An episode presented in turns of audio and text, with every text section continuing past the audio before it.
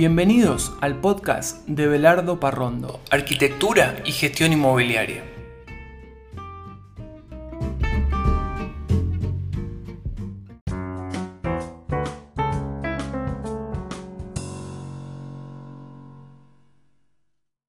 Bienvenidos al episodio número 2 del podcast Belardo Parrondo. Hola Luciana, ¿cómo estás? ¿Qué tal, Pablo? ¿Cómo estás? Muy pero muy bien. Bueno, me alegro. Eh, creo que quedaron algunos temas en el tintero del capítulo del episodio número 1. Y bueno, algo que quedó en el tintero hablando de alquileres es el tema de los plazos del alquiler. Exacto, quedamos ahí, arrancamos con ese tema entonces. Eh, Luciana, contame, eh, ¿cuál es el plazo mínimo del alquiler? Bueno, mira, el plazo mínimo son dos años, ya sea que el alquiler sea comercial o para vivienda. ¿Y qué te quiero decir con esto? Mínimo quiere decir que vos podés pactar con el locador un plazo diferente, siempre que este sea mayor a dos años. Hay casos especiales en donde los tiempos son diferentes y rigen otros plazos. Por ejemplo, alquileres temporarios, alquileres por vacaciones, ¿entiende? Sí, muy bien, muy, muy simple. Eh, ¿Qué pasa si decido terminar el contrato de alquiler de vivienda antes del plazo pactado? Es decir, como inquilino eh, firmo un contrato con, obviamente, con la inmobiliaria, eh, empiezan a correr los meses, pasan seis meses, por cuestiones personales, ya sean por cuestiones de trabajo, porque me mudo de ciudad, quiero rescindir el contrato como inquilino. ¿Puedo realizar, eh, puedo rescindir el contrato? Así es, vos podés hacerlo, siempre que hayan pasado los primeros seis meses. Desde el comienzo del contrato del alquiler, vos tenés seis meses que tienen que pasar sí o sí para que vos puedas rescindir el contrato. Bien. Ahora bien, vos tenés que pagarle al propietario una indemnización. ¿Sí? Sí. Tenemos dos situaciones. Vos podés dejar el inmueble durante el primer año del contrato. ¿Qué quiere decir esto? dentro de los primeros 12 meses del contrato. Bien. En el caso de que vos quieras rescindir dentro de ese plazo, vos tenés que pagar una indemnización igual a un mes y medio del alquiler. Bien. ¿Está bien? Bien, muy bien. Vamos a dar un, ejemplo, me parece buenísimo. Un ejemplo sencillo, si yo pago, vamos a suponer, eh, el alquiler de un monoambiente, 8 mil pesos. Sí. Si yo quiero rescindir durante el primer año de contrato, ¿cuánto tendría que, pagar para dejar todo en regla? Bueno, si vos estás dentro de los primeros 12 meses, tenés que pagar. Un mes son 8 mil pesos y medio mes más tenés 4 mil pesos más. O sea que tendrías que pagarle al dueño una indemnización de 12 mil pesos. Bien, bien, bien, súper claro. Perfecto. Ahora, ¿qué pasa si vos dejas el inmueble después del primer año de contrato? Bien. Una vez que terminaron los 12 meses en la segunda etapa del contrato. O sea, en este caso, la indemnización es igual a un mes del alquiler. Perfecto. Solamente los 8 mil pesos en el caso del monoambiente que vos me decías de ejemplo. ¿Está? Sí, muy bien. Ahora bien, vos tenés que avisarle, notificarle al propietario que vas a dejar el inmueble. No es que vos de un mes para el otro te puedes ir. Vos tenés que avisarle con un tiempo prudencial para que él pueda buscar a otro inquilino y el, la unidad no quede deshabitada. Bien. La manera que vos tenés de hacerlo siempre es por un medio que a vos te permita probar que le avisaste.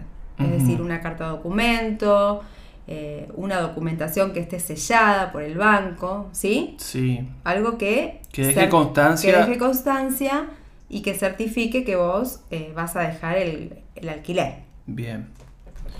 Y bueno, eh, otro, otro tema muy importante y relevante que, que es, es, una consulta frecuente. Sí. El tema factura. El propietario tiene que darme factura por el monto del alquiler de mi vivienda, lo tiene que hacer la inmobiliaria. Contame un poquito de ese tema. Bueno, mira, vos como inquilino tenés que recibir una factura. A vos el propietario te tiene que dar una factura por el monto de alquiler mensual que vos le pagás. Bien. Pero ¿qué pasa? En algunas determinadas situaciones el que hace la factura es la inmobiliaria. En el caso de que la inmobiliaria sea quien haga la factura, sí. tiene que constar el nombre, el apellido, eh, los datos personales, el quit, muy importante, del propietario que a vos te alquila el inmueble. ¿Está bien? Bien, bien. Perfecto. Bien, muy bien. Y bueno, eh, otra pregunta que realmente es sumamente importante, es una pregunta que las personas, los inquilinos que, trabajan con nosotros, eh, siempre nos suelen hacer, es si pueden deducir de impuesto a las ganancias el monto que van a pagar por el alquiler. Exacto, vos sabes que sí, podés deducir hasta un 40% del monto del alquiler que vos pagás. Bien, ¿cómo se deduce? ¿Qué trámites tengo que realizar para poder deducir? Bueno, mira, para deducir el monto del alquiler vos necesitas, primero, eh, no ser dueño de ningún inmueble. O sea, vos no podés ser propietario de un fideicomiso, de un departamento, de un lote, vos no podés ser dueño de otro inmueble. Bien. O de una parte de un inmueble. ¿Se entiende? Sí, no sí, sí, tener un porcentaje tampoco.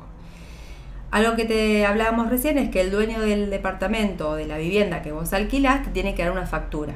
Vos esa factura te sirve porque tenés que presentarla para eh, obtener esta deducción del impuesto a las ganancias. Y es decir, ¿qué- ¿qué tengo que enviar? ¿Dónde lo tengo que enviar para poder hacer esa deducción? Bueno, ese trámite vos lo haces en la FIP con una copia del contrato de alquiler, ¿no? Esto vos lo haces en la página de la FIP. Lo vas a hacer la primera vez del, del contrato de alquiler y cada vez que renovás el alquiler. Bien. Vos tenés que presentar entonces el contrato de alquiler, que por supuesto tiene que estar sellado, Bien, que le da fecha, fecha cierta al contrato. Tenés que, re- eh, requisito básico, no ser titular de ningún otro inmueble y el dueño te tiene que dar la factura que vos tenés que presentar ante la FIP. bien, perfecto. Bueno, eh, ¿Quedó claro hasta ahí? Sí, sí, excelente. Muy bien. Eh, quiero agregar algo más que no lo agregué en el episodio número 2. Luciana Velardo, además de ser arquitecta, es corredor inmobiliaria, así que bueno, sabe muy bien abordar todos estos temas. Eh, ¿Algo más que creas importante y relevante para agregar a este episodio e ir, para ir cerrando lo que es alquileres? Sí, vos sabes que sí, me parece importante es que eh, vos tenés que pedirle al propietario una copia del reglamento de copropiedad y administración del consorcio. Bien. ¿Sí? Porque está todo detallado y regulado la vida del edificio, o sea, cómo convivimos en sociedad, qué es lo que vos podés hacer, qué es lo que no podés hacer, si hay horarios que vos tenés que cumplir, si, si hay horarios en los que no podés hacer alguna actividad. Es importante que vos conozcas la ley porque tenés que cumplirla para convivir, eh, por supuesto, de la mejor manera posible.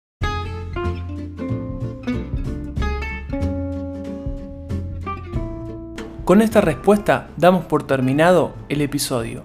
Gracias por escucharnos. No olvides suscribirte en la plataforma digital en la cual nos estás escuchando. Para preguntas y consultas puedes utilizar el formulario de contacto de nuestra página web. Hasta el siguiente episodio.